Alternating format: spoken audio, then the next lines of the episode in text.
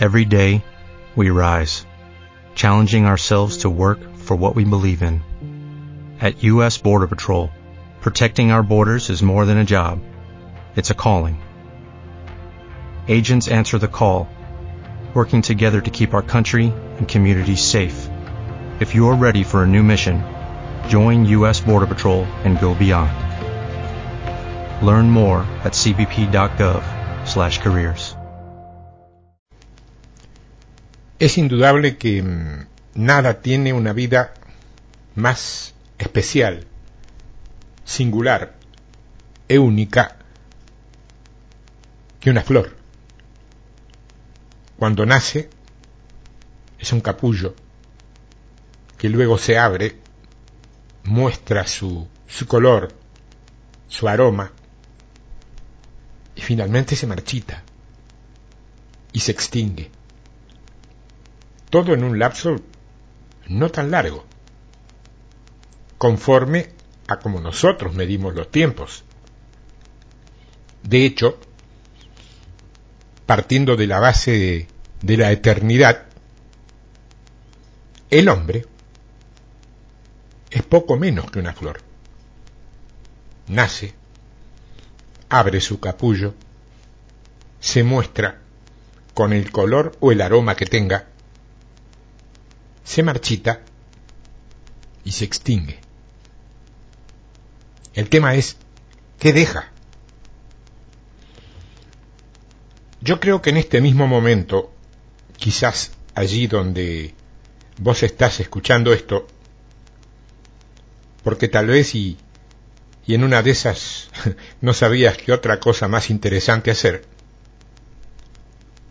probablemente vos estás viviendo, estás viviendo algún tremendo drama del que a lo mejor no podés salir o no sabés qué solución encontrarle o dónde está. Un drama de, de, de, de enfermedad, de, angustia, por algún problema grave de familia, de, de escasez material o económica, o de pobreza, o afectivo, o sentimental, o espiritual o de cualquier otra necesidad que resulte apremiante. Cualquiera de esas cosas podéis estar viviendo vos en este momento. Y vos, en el mejor de los casos, has recurrido a la evasión de la web, de Internet, no por deseos de saber más sobre la Biblia o por recibir una enseñanza o por tomar contacto con un mensaje teóricamente o teológicamente bien estructurado. No, no. A lo mejor lo hiciste porque pensás con esa enorme sencillez de creyente fiel y de creyente simple, que Dios quizás tenga una palabra que pueda caber en tu alma hoy y ahora, y que te proporcione una pequeña brisa de paz o de consuelo, y que te aliente en suma para poder seguir adelante, algo que en este instante casi como que se te antoja algo lógicamente imposible. Ánimo, ¿eh? Ánimo, porque las cosas de Dios, tengo que decirte, si algo precisamente no tienen las cosas de Dios, es lógica humana. No la tienen. Entonces allí viene cuando te formulas la pregunta histórica legendaria que cada uno de nosotros, como hijos de Dios en servicio, supongo que debe haber oído o leído centenares de veces.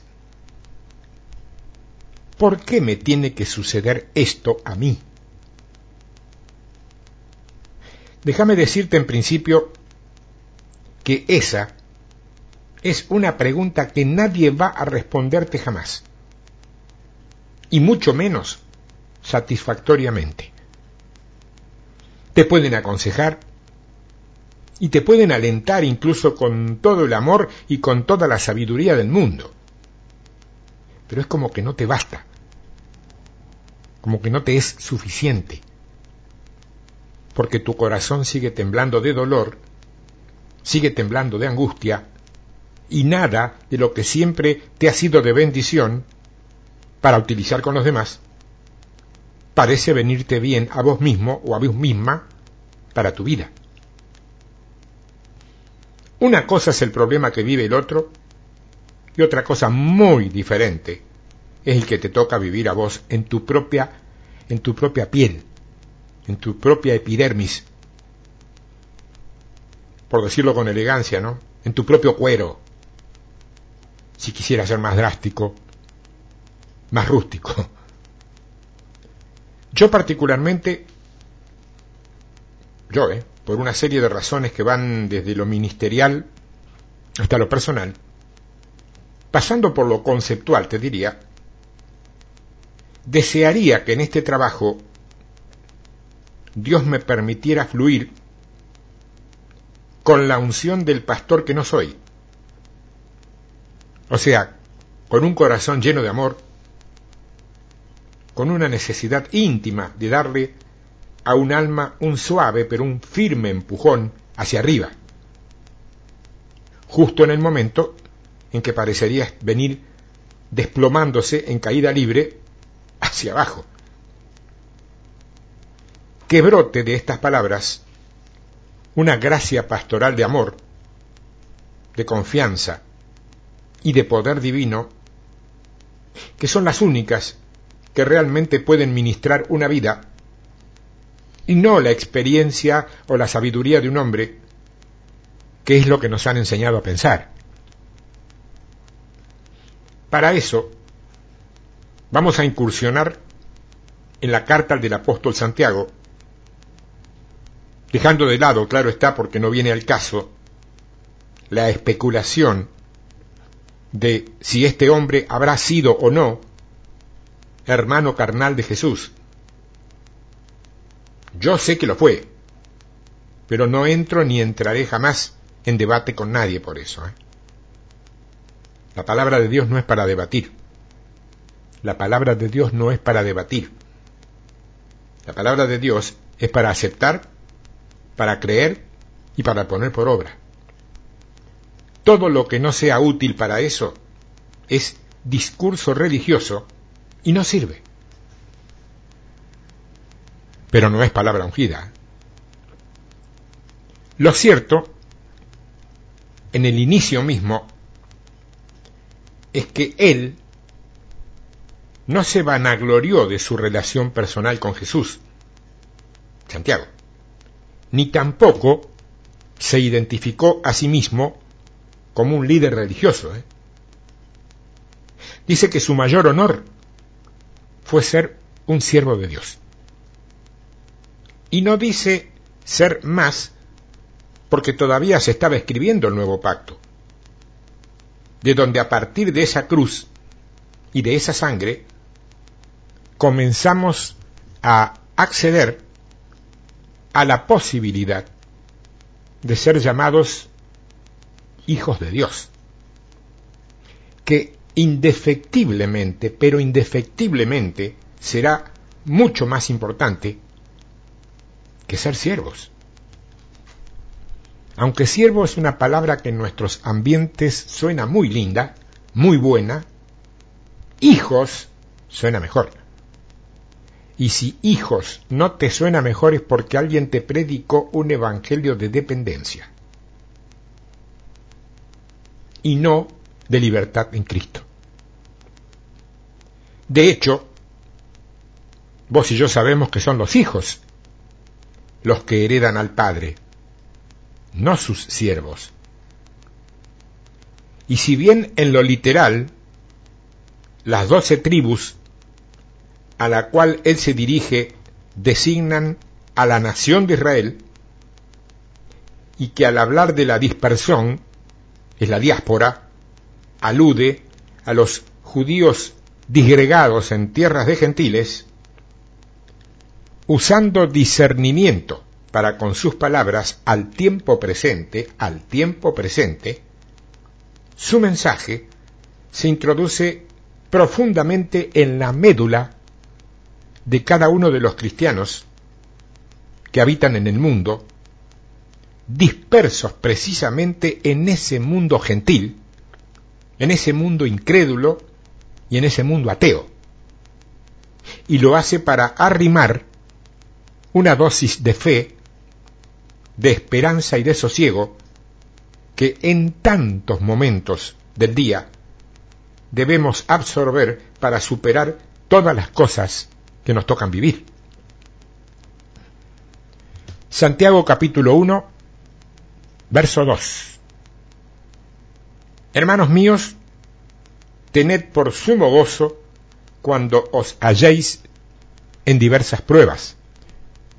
Fíjate que el mandato estructural aquí es regocijarse. Poco menos que ponerse a, ¿qué te digo? Ponerse a cantar, a saltar y a bailar cuando tu fe sea sometida a pruebas. Yo pregunto, ¿vos podés creer que exista en este planeta alguien que pueda comportarse así? Si nos llevamos por los conceptos y por los parámetros de la lógica griega, todo indicaría que no. No, imposible.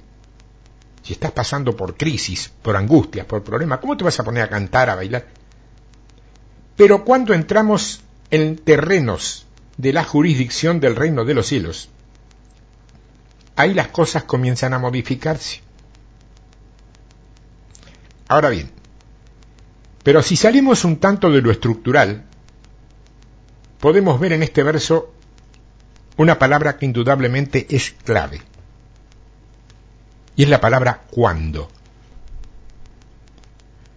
Porque no te dice que es si te encuentras en diversas pruebas que determinaría alguna posibilidad de que eso no sucediera. Te dice cuándo.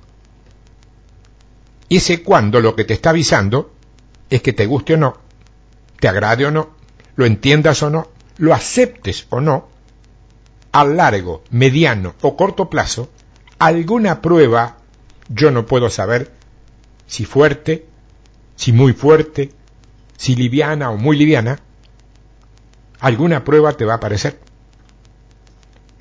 Hay tres escrituras que confirman esto y la última abre paso a una segunda fase que te lleva a vos a una mejor comprensión y por consiguiente te alienta y te capacita para el paso siguiente.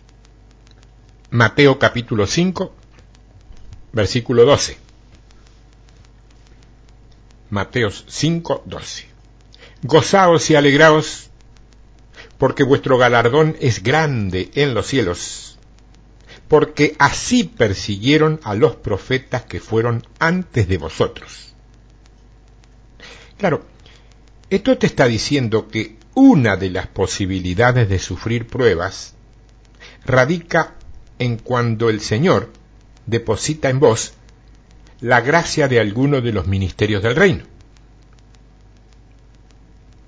Se es salvo por gracia y misericordia, sin mérito ni precio alguno de tu parte.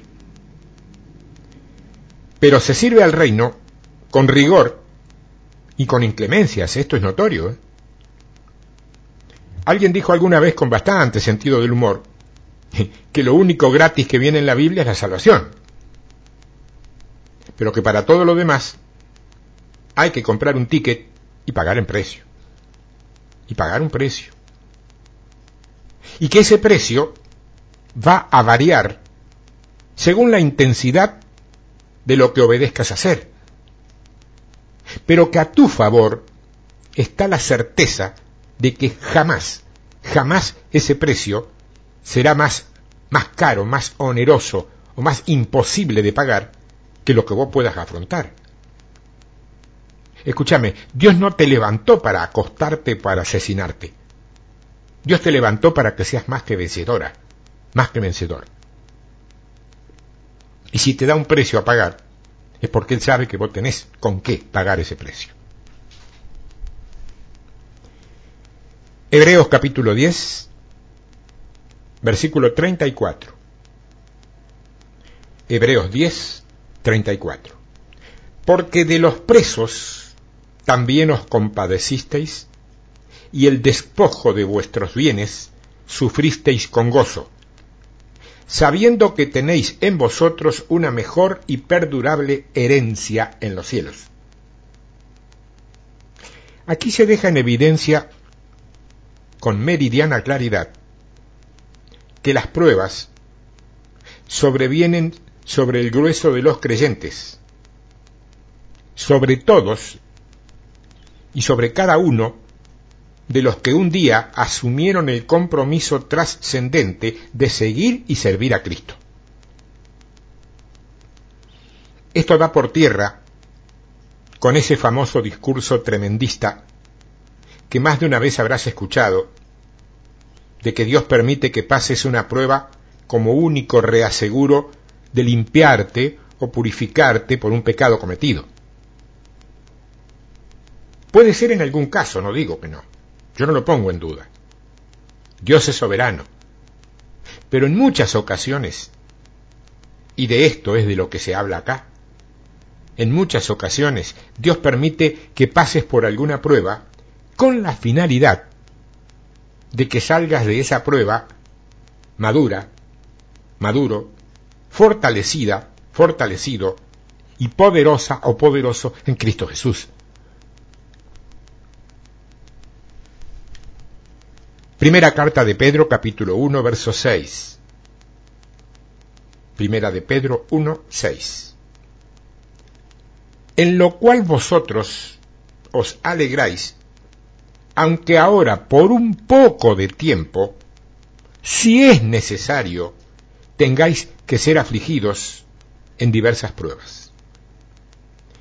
Fíjate que es muy leve la mención pero es suficiente como para entender definitivamente que si Dios, si Dios considera necesario para tu crecimiento, para tu purificación o para tu entrenamiento, permitir determinadas pruebas sobre tu vida, sin dudas que lo permitirá. No porque te odie, sino porque te ama. Y si todavía no lo podés entender, fíjate, si tu hijo o tu hija se clava un alambre oxidado y tiene riesgos de, de infección o de algo peor, y para eso tiene que ser inyectado con un antibiótico poderoso, de esos que, en inyectables son bastante dolorosos, todos los que alguna vez nos tuvimos que eh, inyectar una, un antibiótico, así lo sabemos, yo pregunto, ¿vos vas a evitarle ese dolor a tu hijo o a tu hija? El, el, dolor de la inyección se lo vas a evitar y lo vas a dejar morir de infección? ¿O vas a permitir que sufra con la inyección para que después sane y viva muchos años más? Bueno, las pruebas que Dios permite para tu vida son el inyectable con antibiótico para tu infección espiritual. Esa es la palabra. Eso es lo que tengo en este día para vos como puntal uno. Hay más. Ahora, claro, la única duda que a cualquier persona puede caberle en estas circunstancias es, ¿por qué puede ser necesario? O mejor dicho, ¿para qué? Y fíjate que esta no es una pregunta que yo me formule porque sí, porque no tengo otra cosa que hacer o porque se me ocurrió en este momento. Esta es una pregunta que muchos cristianos se han formulado en más de una ocasión. Hay creyentes que me han dicho, Dios se olvidó de mí, Néstor. Dios está enojado conmigo. Dios me dejó. Qué bueno sería que conozcan realmente a Dios cada uno, porque conociéndolo sabes que Él no va a hacer eso nunca. Vos podés hacerlo con Él, pero Él con vos no. Y le han, formulado esas preguntas al Señor también, ¿eh? Yo en lo humano y ministerial podría darte una serie de respuestas muy sesudas, muy elaboradas y hasta si vos querés inteligentes. Pero no lo voy a hacer, ¿eh? ¿Sabes por qué? dejaré que la misma y propia palabra de Dios te lo responda, porque seguramente va a ser de mayor impacto y de mayor seguridad y certeza para vos que cualquier cosa que te pueda decir yo desde mi sabiduría y desde mi carne. Eso es más que obvio. Santiago capítulo 1, versículo 3. Sabiendo que la prueba de vuestra fe produce paciencia. Vos sabés que la paciencia no se compra, ese es un grave problema. No podés ir al kiosquito de la esquina y decirle, denme un paquetito de paciencia. Tampoco se recibe mágicamente. Vos no podés pedir paciencia al cielo, salir a la puerta de tu casa y esperar que caiga la plumita de una paloma y te aterriza arriba de la cabeza y ahí, ¡fa! Ya está, tenés paciencia.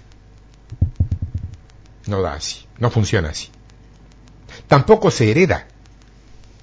Si tu papá o tu mamá eran pacientes o son pacientes, vos no heredás paciencia. La paciencia se produce. La paciencia se arma como una poderosa estructura de hierro. La paciencia en suma es el fruto que nace como resultado de una prueba, o de varias. Vamos a ver, te voy a dar un ejemplo, y te voy a dar un ejemplo laboral. Vos que trabajás, seguramente, te voy a dar un ejemplo de trabajo, de, de lugar de trabajo. Vos accedes a un trabajo que, digamos, una oficina una oficina administrativa de, de, una gran empresa. El salario es bueno, las condiciones de ambiente y de confort son buenas, los compañeros mayormente son gente interesante, inteligente, y sumado a todo eso, vos orás cada día para que Dios te use en la vida, para poder ser usada o usado. Pero resulta ser que hay un solo problema y no es, no es poca cosa. ¿eh? Tu jefe. Tu jefe es sencillamente insoportable, es un energúmeno, es un irrespetuoso y hasta de pronto excedido en sus reprimendas. Yo te confieso, me pongo en tu lugar y me doy cuenta que hay días en que te lo querés comer a la parrilla, ¿eh? como buen argentino, afecto al asado regional que somos, ¿no? Que lo querés comer a la parrilla. Sin embargo, el día que le, le presentas tus quejas al Señor, Él simplemente te responde, hey, ¿no me pedías que te usara? ¿No me pedías que te dé paciencia? Bueno, ahí tenés las dos cosas en tu jefe oportunidad de presentarme a mí y paciencia, mucha paciencia. Romanos capítulo 5, versículo 3. Y no solo esto, sino que también nos gloriamos en las tribulaciones, sabiendo que la tribulación produce paciencia.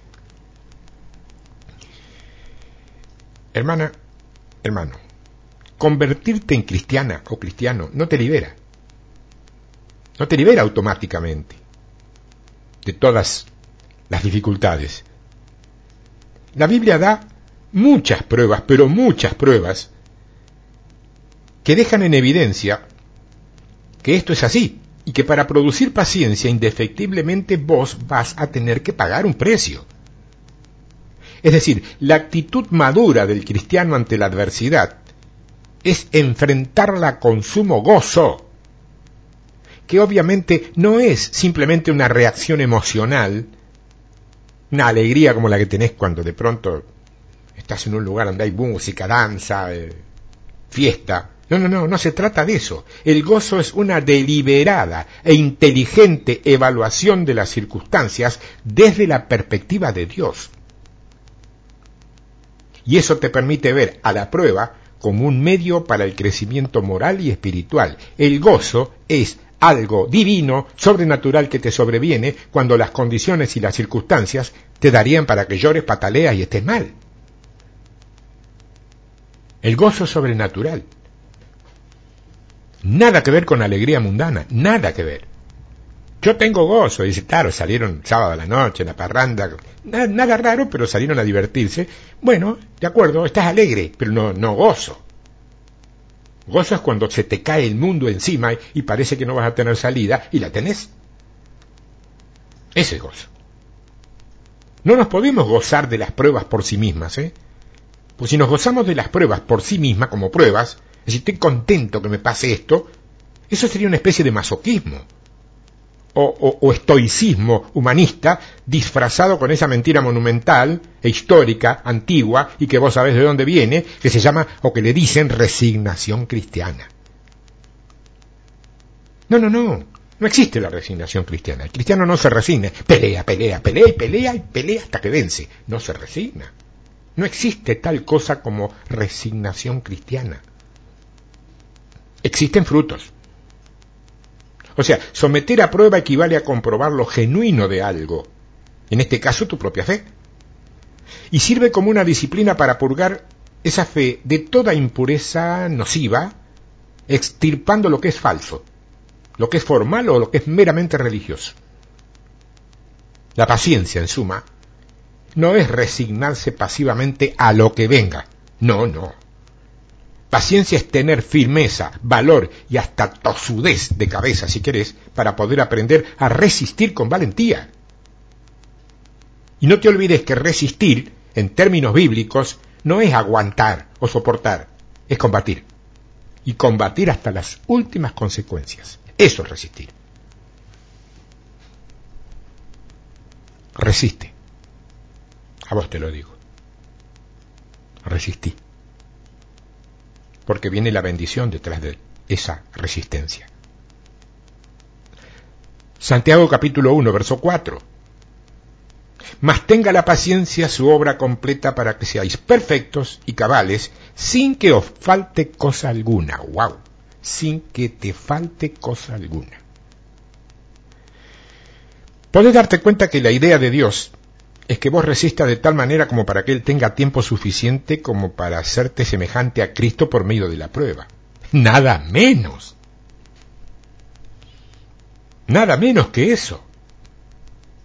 Y de este texto de Santiago, lo que sobresale casi como, como, como, como reaseguro, como, como garantía de que todo estará bien, es la última parte, donde te dice que pese a todo lo que te pueda venir sobre tu cabeza, como prueba de carácter, de fortaleza, finalmente no te faltará cosa alguna.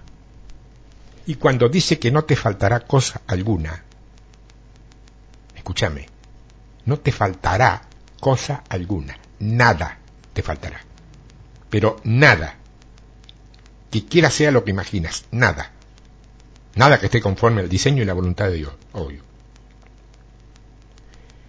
Entonces, claro, cuando vos andás en las tinieblas de la ignorancia y la confusión, créeme que no es poca cosa eso. ¿eh? Colosenses capítulo 4, versículo 12. Os saluda Epafras, el cual es uno de vosotros, siervo de Jesús, siervo de Cristo, siempre rogando encarecidamente por vosotros en sus oraciones, para que estéis firmes, perfectos, que es maduro, y completos, en todo lo que Dios quiere. Firmes, perfectos y completos. Yo creo que firmes y completos tiene que ver con una posición tomada de la cual no te hará mover nadie. Eso es firme y completo. Y perfectos, vos ya lo sabes y te repito, te lo he enseñado antes, tiene que ver preponderantemente con madurez. Madurar duele. Mujer, hombre, madurar duele perfecto es maduro. Porque la madurez en el Evangelio es sinónimo de victoria.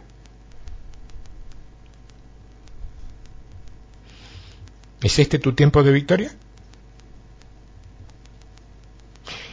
Primera carta a los tesalonicenses capítulo 5, versículo 23. Y el mismo Dios de paz os santifique por completo y todo vuestro ser, todo vuestro ser, todo vuestro ser, espíritu, alma y cuerpo sea guardado irreprensible para la venida de nuestro Señor Jesucristo. Lo único que debo aclarar aquí, para evitar confusiones, es que cuando anteriormente dice perfectos, no se está refiriendo a la ausencia absoluta de pecado o de algo que no tiene errores, ¿eh? sino a una idea implica algo completamente desarrollado y maduro. Por eso te dije que era madurez. ¿Entendés? Y cuando dice cabales, cabales, muestra una idea de plenitud y de redondez que sin Cristo y sin pruebas, sin dolor, es muy poco posible poseer. Eso es simple sabiduría. ¿eh? Claro, vos estarás pensando, todo esto está muy bonito, pero ¿y qué sucede cuando mi sabiduría no me alcanza, no me sirve, no me ayuda para afrontar lo que me toca padecer? ¿Qué, qué, qué hago? La respuesta es esta. Santiago capítulo 1, versículo 5. Y si alguno tiene falta de sabiduría, pídala a Dios, el cual da a todos, a todos, a todas, a todos, abundantemente y sin reproche, y le será dada. Si alguno de vosotros tiene falta de sabiduría, pídala a Dios, el cual da a todos abundantemente y sin reproche, y le será dada. Es tan simple, es tan sencillo. Claro, está bien, hermano, pero eso es más bien lo que dice usted, es más bien teórico, ¿no, ¿no le parece? Espera. Sí, sí, vamos a ver, espera. La Biblia es muy amplia y es muy sabia para todo. Si buscas una respuesta para lo que sea que la busques, en la Biblia esa respuesta seguramente va a estar, ¿eh? Fíjate, primer libro de los Reyes, capítulo 3, versos 9 y 10. Escucha, da pues a tu siervo corazón entendido para juzgar a tu pueblo y para discernir entre lo bueno y lo malo, porque ¿quién podrá gobernar este tu pueblo tan grande? Y agradó delante del Señor que Salomón pidiese esto. Esto fíjate que nos deja una enseñanza, que no es menor. Para juzgar a un pueblo, a un pueblo, ¿eh? se necesita en primer lugar poseer un corazón entendido. Claro, ¿qué cosa es un corazón entendido? Un corazón entendido, mi hermana, mi hermano, un corazón entendido es un alma que se ha despojado de todos sus requerimientos propios y carnales y ha decidido, usando la autoridad de su propia voluntad, someterla a los dictados del Espíritu Santo. Eso es un corazón entendido. Y eso, y no otra cosa, es lo único que podrá darte como anexo más que indispensable discernimiento entre lo bueno y lo malo. Porque de otro modo te vas a equivocar una y cien veces. Una y cien veces. Y créeme que sucede muy a menudo, demasiado a menudo entre nosotros, ¿eh? Ni siquiera hablo, ni me refiero, ni pienso en el mundo secular incrédulo, entre nosotros. Primera carta de Juan, capítulo 5, verso 14. Y esta es la confianza que tenemos en Él, que si pedimos alguna cosa conforme a su voluntad, Él nos oye. Claro, es palabra y como tal se cumple, pero ¿vos te acordás aquella que dice que todo lo que pidamos con nuestra boca creyendo nos será hecho? ¿Te acordás? Bueno, es así, sin ninguna duda. Pero deberemos añadirle esto que terminamos de leer. Lo que pedimos tiene que ser conforme a su voluntad.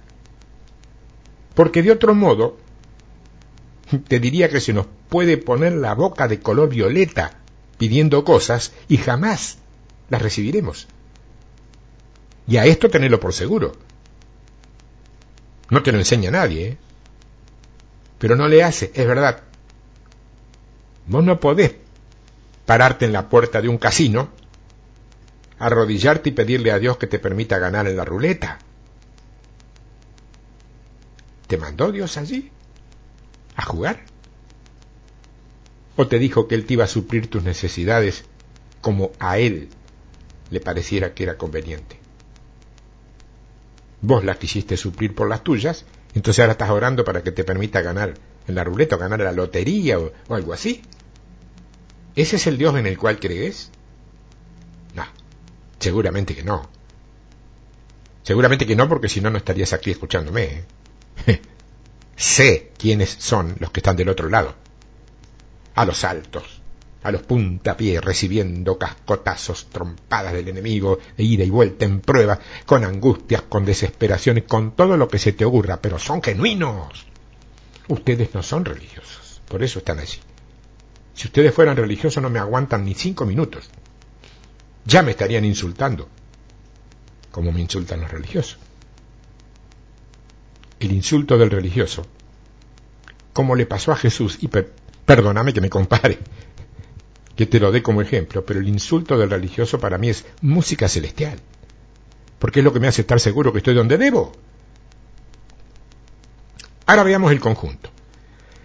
La sabiduría, conforme a lo que hemos leído, te dice que puede recibirse pidiendo, o sea, pidiéndosela a Dios con fe, eso te dice. Y esto que a lo mejor te suena remanido y casi como parte de una rutina medio medio como regular y casi sistemática, no es así, ¿eh? No, no es así, porque de ninguna manera esto es instrucción intelectual, ¿eh?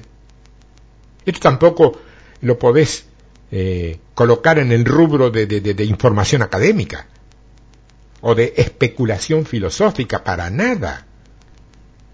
Esto es simplemente y nada menos que comprensión espiritual del propósito que tienen las pruebas.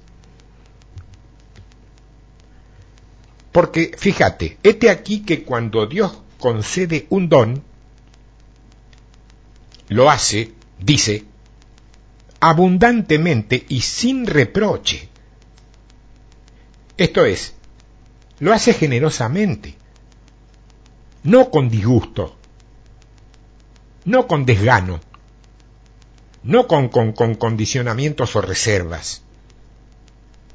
Porque la palabra reproche aquí es la palabra original oneidizo, oneidizo, y tiene un significado relacionado con un, un, comportarse de modo juvenil e inmaduro. Juvenil e inmaduro.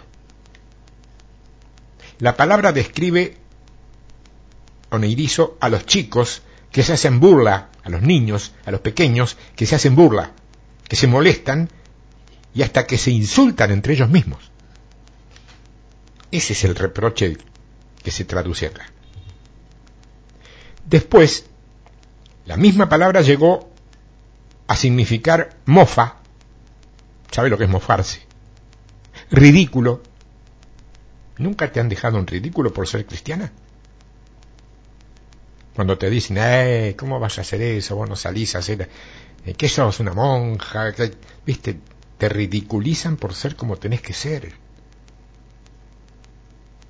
Y vos te, te amargaste, angustiaste, pones triste porque estás en un medio donde te presionan. Y lo que tenés que hacer es dar gracias al cielo por ser así.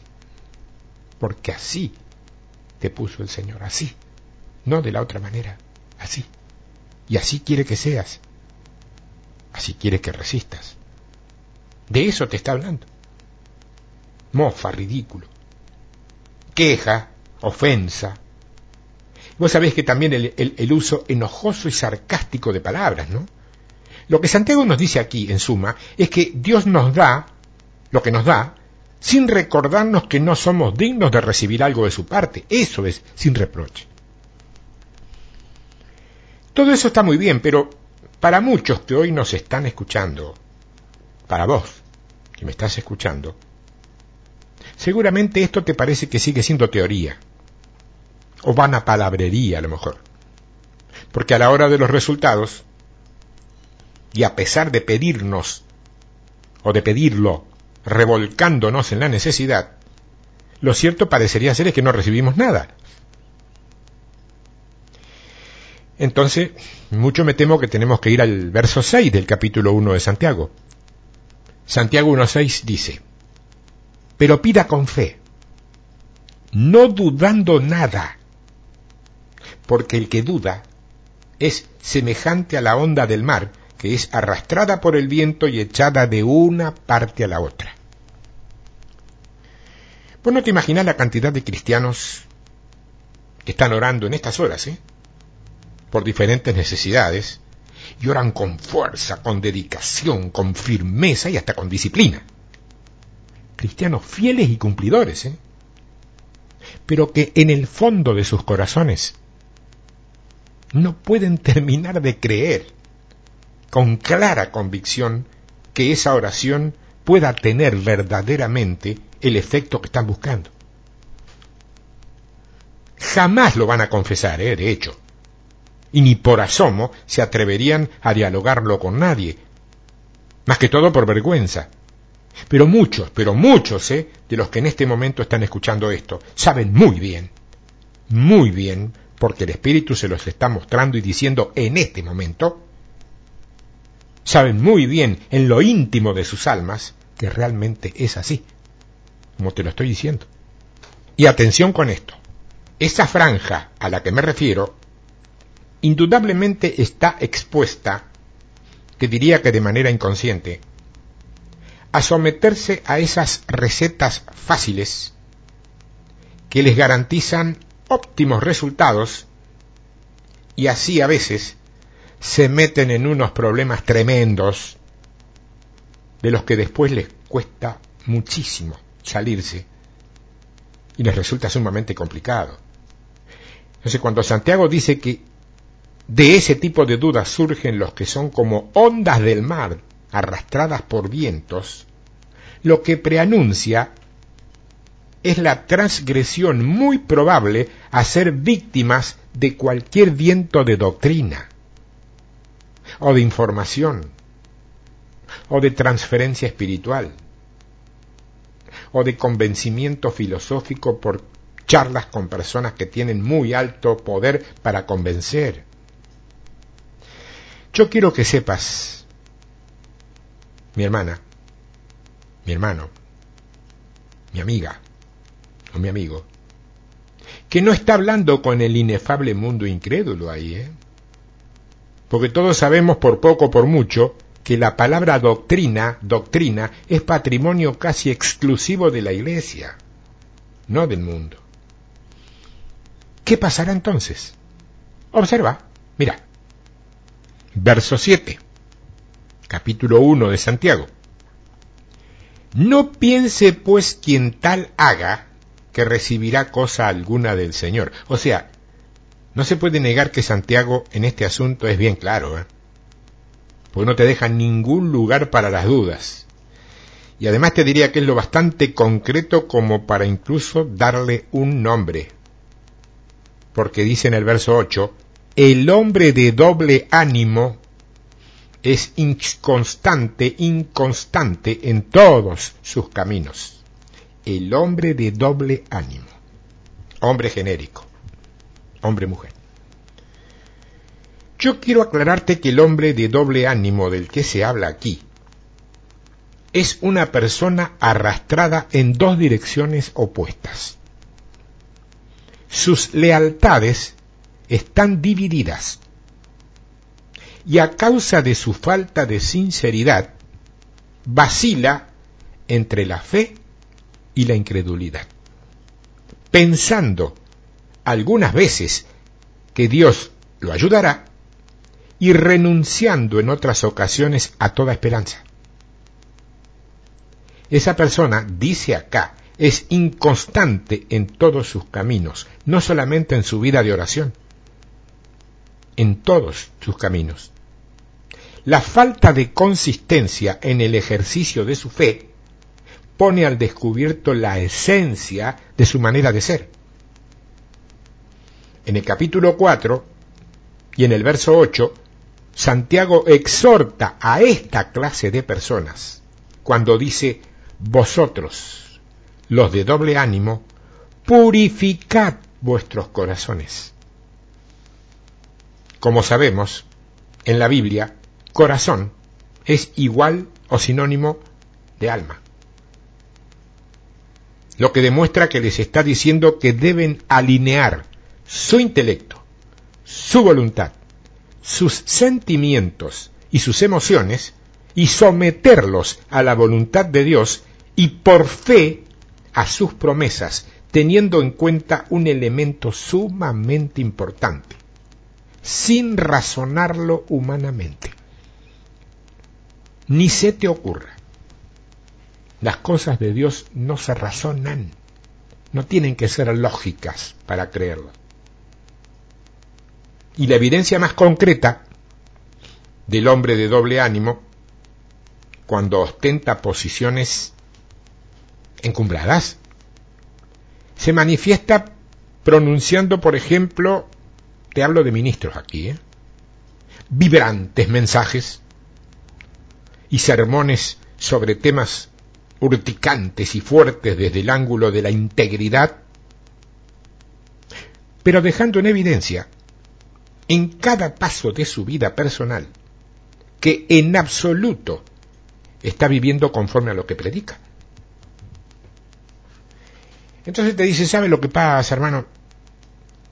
Yo soy muy pobre, no, no, no, no tengo escuela, y entonces a veces no entiendo muy bien las cosas. Basta. Basta. Acá no se trata de pobreza, acá no se trata de riqueza, acá no se trata de profesionalismo ni de analfabetismo. Estas cosas, por importantes que le parezcan al mundo en general, no cuentan para nada a la hora de la fe, pero para nada. ¿eh? Mirá lo que dice el verso 9. Santiago 1.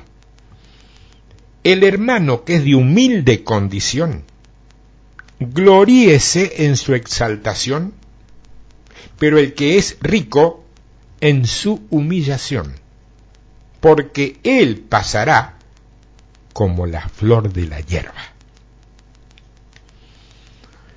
Pues sabes que todavía caemos dentro de los ambientes cristianos, ¿eh? en costumbres provenientes del sistema del mundo incrédulo.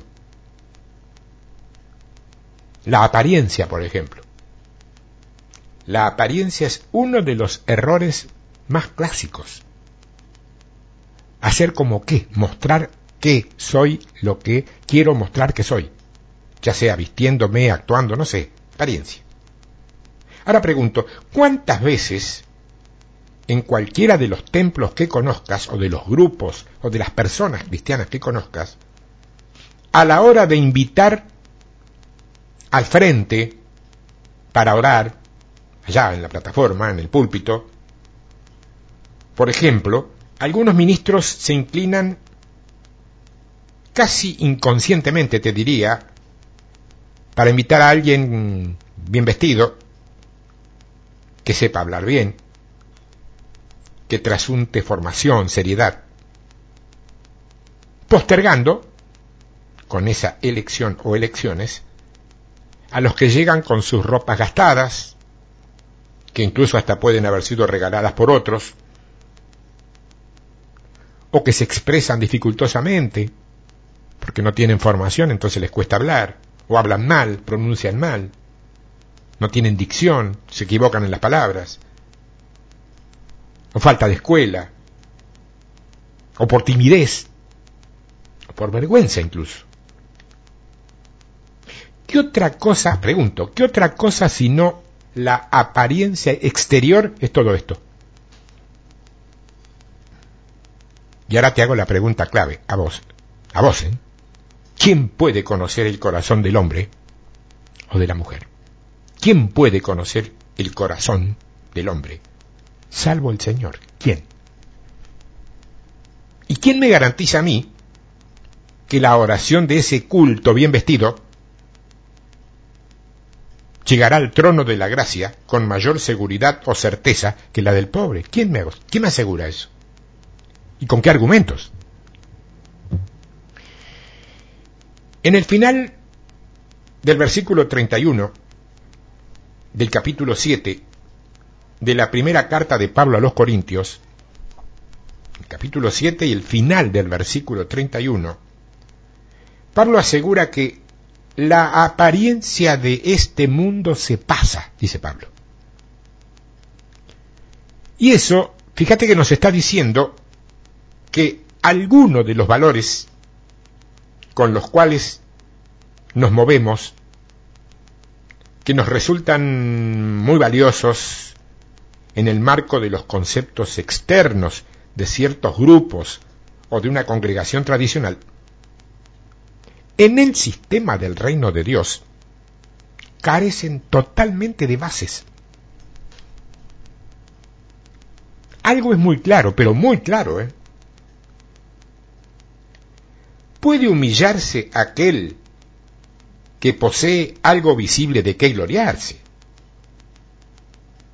¿Puede humillarse alguien que tiene algo de qué gloriarse? Porque el que no tiene y no aparenta nada, ¿de qué podría humillarse? ¿Estás entendiendo?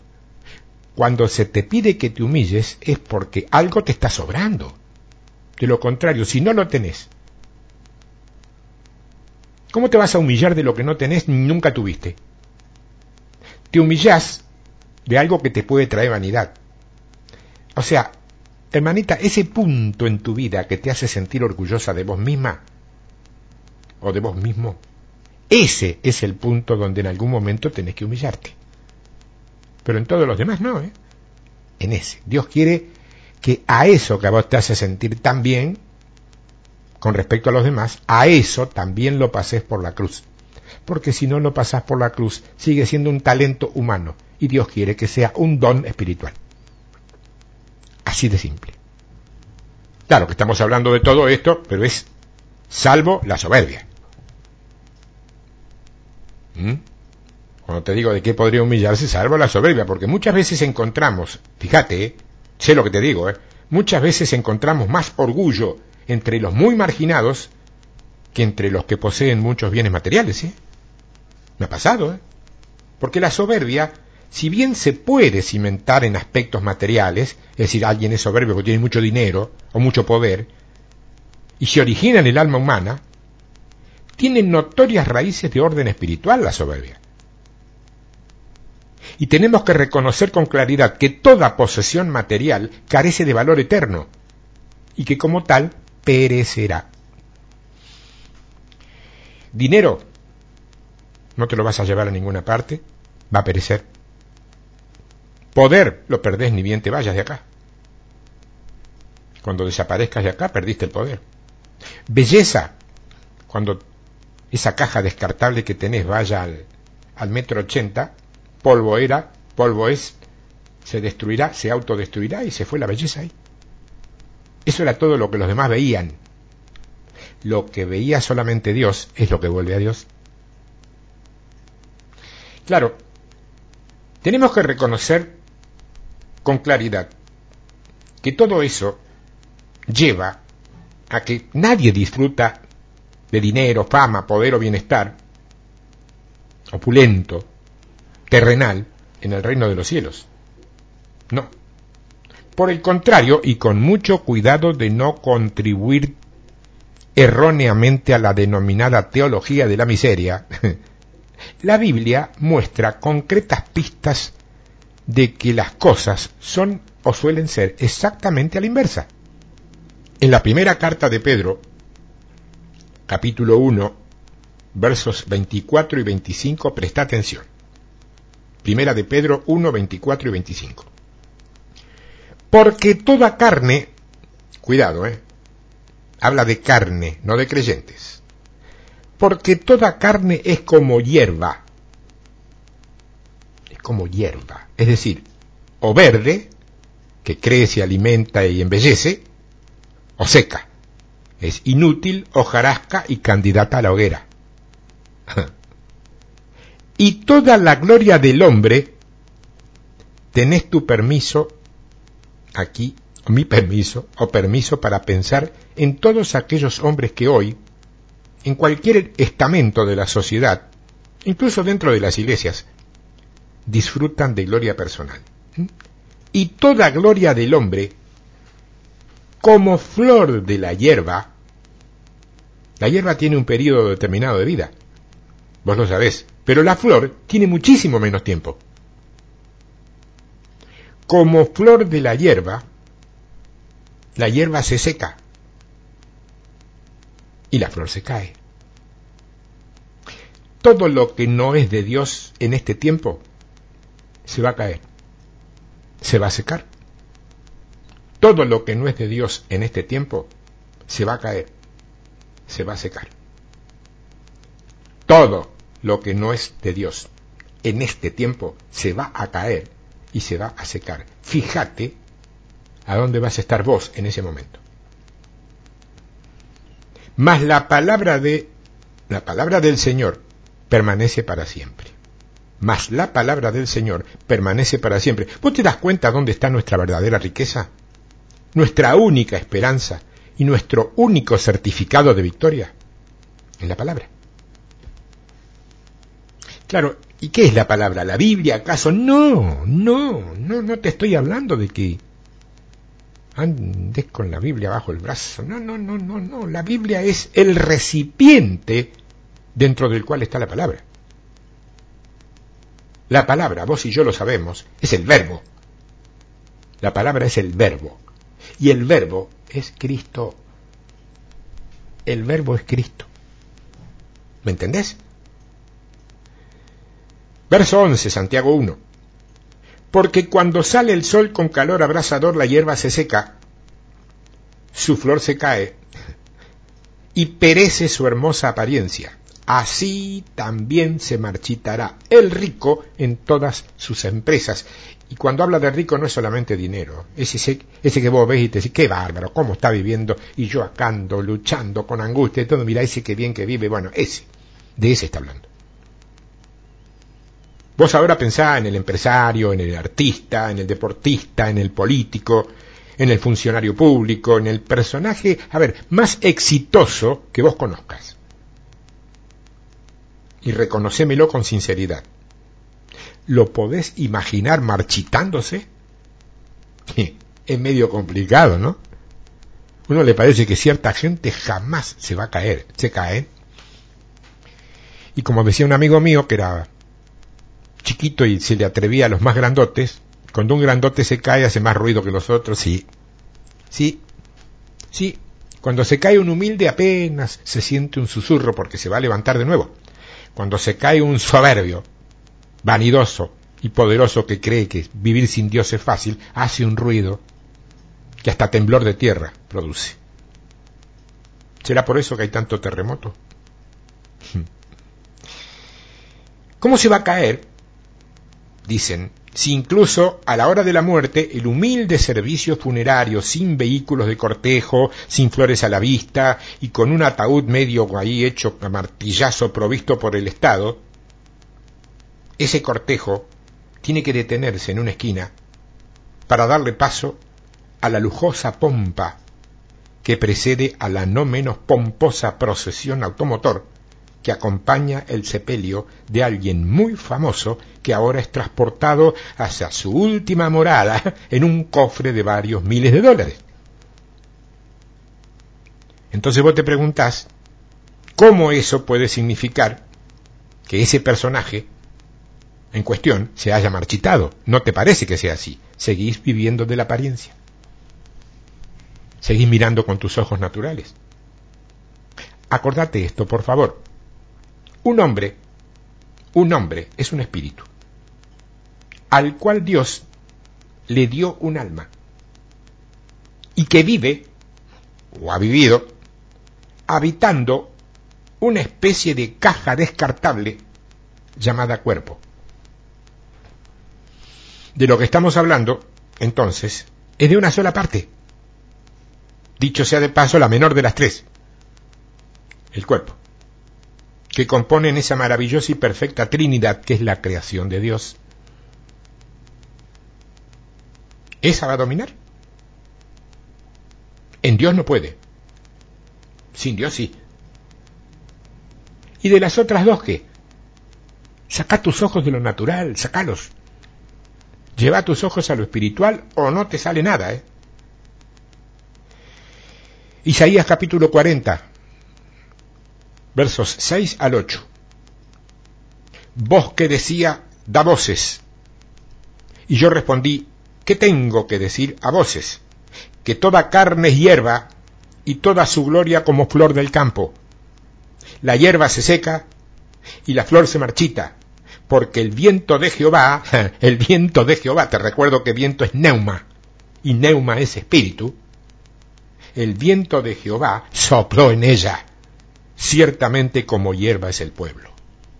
Sécase la hierba, marchítase la flor, mas la palabra del Dios nuestro permanece para siempre. Para siempre. ¿Sabes lo que significa eso? Para siempre. No es para hasta fin de mes, no, no, para siempre. Y pero mi vida es para siempre en tu vida y en todas las vidas que vengan después. Que sea tu descendencia. ¿O no? Tanto la pobreza como la prosperidad son ejemplos concretos de situaciones que ponen a prueba nuestra fe. Una, los afectos, los sentimientos, todo pone a, prueba nuestra fe. Y cualquiera de ellas, esas pruebas, puede terminar en desastre si no te agarras de Dios. El cristiano que es materialmente pobre, y cuando digo materialmente pobre no hablo solamente de dinero, y que puede haberlo, porque el Señor, por ejemplo, mezcló eh, todas las condiciones sociales al momento de elegir sus discípulos. ¿eh? Eso de que el cristiano solamente es rico y poderoso y potentado, no, no, no, no. ¿eh? Eso es una teología que está bien, da sus frutos, yo no me opongo, no la discuto, no debato, no, no abro juicio, nada, digo. Pero eso de que es obligación que el cristiano sea rico, decíselo a alguno de los discípulos. Mateo era, tenía lo suyo. Pedro tenía una barca, era, era un... Pero ¿y los otros? No tenían ni dónde caerse muerte. Estamos hablando de pobreza, pero no de miseria, que no es lo mismo. ¿eh? puede regocijarse en nuevos valores, comprendiendo la naturaleza temporal de los bienes terrenales. Y cuando digo bienes terrenales no hablo solamente de dinero, hablo de todo lo que es considerado como bienes terrenales o carnales, en oposición a los eternos beneficios de las posesiones espirituales. Y ese se marchitará, mientras tanto, se refiere a la destrucción de aquellos que solamente son ricos en cosas perecederas, que a la larga, o a la menos larga, se termina. Todo lo que parece espectacular, fuera de serie, dentro de lo que es el alma y la carne, tiene un final, se termina. No con la muerte, se termina antes. Todas las cosas lindas de pronto bajan de intensidad y dejan de ser lindas. La pregunta es, ¿qué te queda después? ¿Te quedará algo después? ¿Sí? Dejas que ore. Padre, vos sabés quién es el oído que más te necesita del otro lado de, de este micrófono en el cual estoy grabando esto. Pone tu mano poderosa sobre esa vida, Señor. Enriquece la prueba que está viviendo. Corta con la angustia, que hay en su corazón. Cambia su lamento en baile. Cambia su tristeza en alegría, en gozo. Y mostrale que puede pensar, ver y creer que en el fondo de un camino que parece oscuro hay una luz brillante, que es tu gloria. Amén.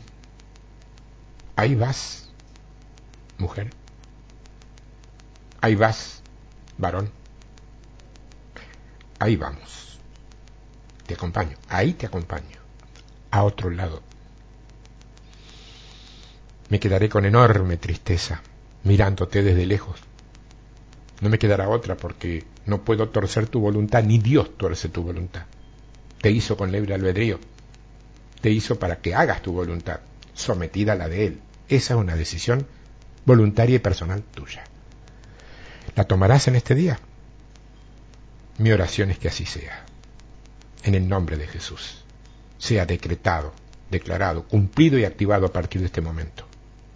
Gracias, Señor. Dios te bendiga.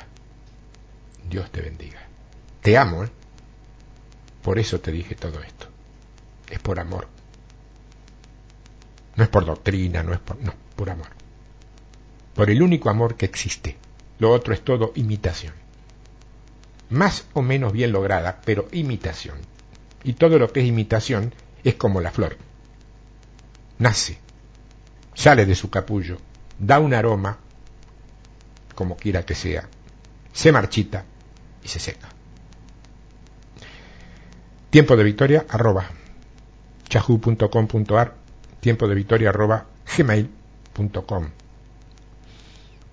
Te espero la próxima semana y que me cuentes que esto hoy cambió tu vida. Porque yo lo sé. Sé que cambió tu vida. Simplemente hacémelo saber para que podamos dar gracias al Señor juntos. Dios te bendiga hasta la semana que viene, si Dios quiere. As a new Western Union customer, you can enjoy a $0 transfer fee on your first international online money transfer. Send money to your family and friends back home the fast, easy, and reliable way. Visit westernunion.com or download our app today to get started, and your first transfer fee is on us. FX gains apply, not available for credit cards and transfers to Cuba. Services offered by Western Union Financial Services Inc. and MLS 906983 or Western Union International Services LLC and MLS 906985.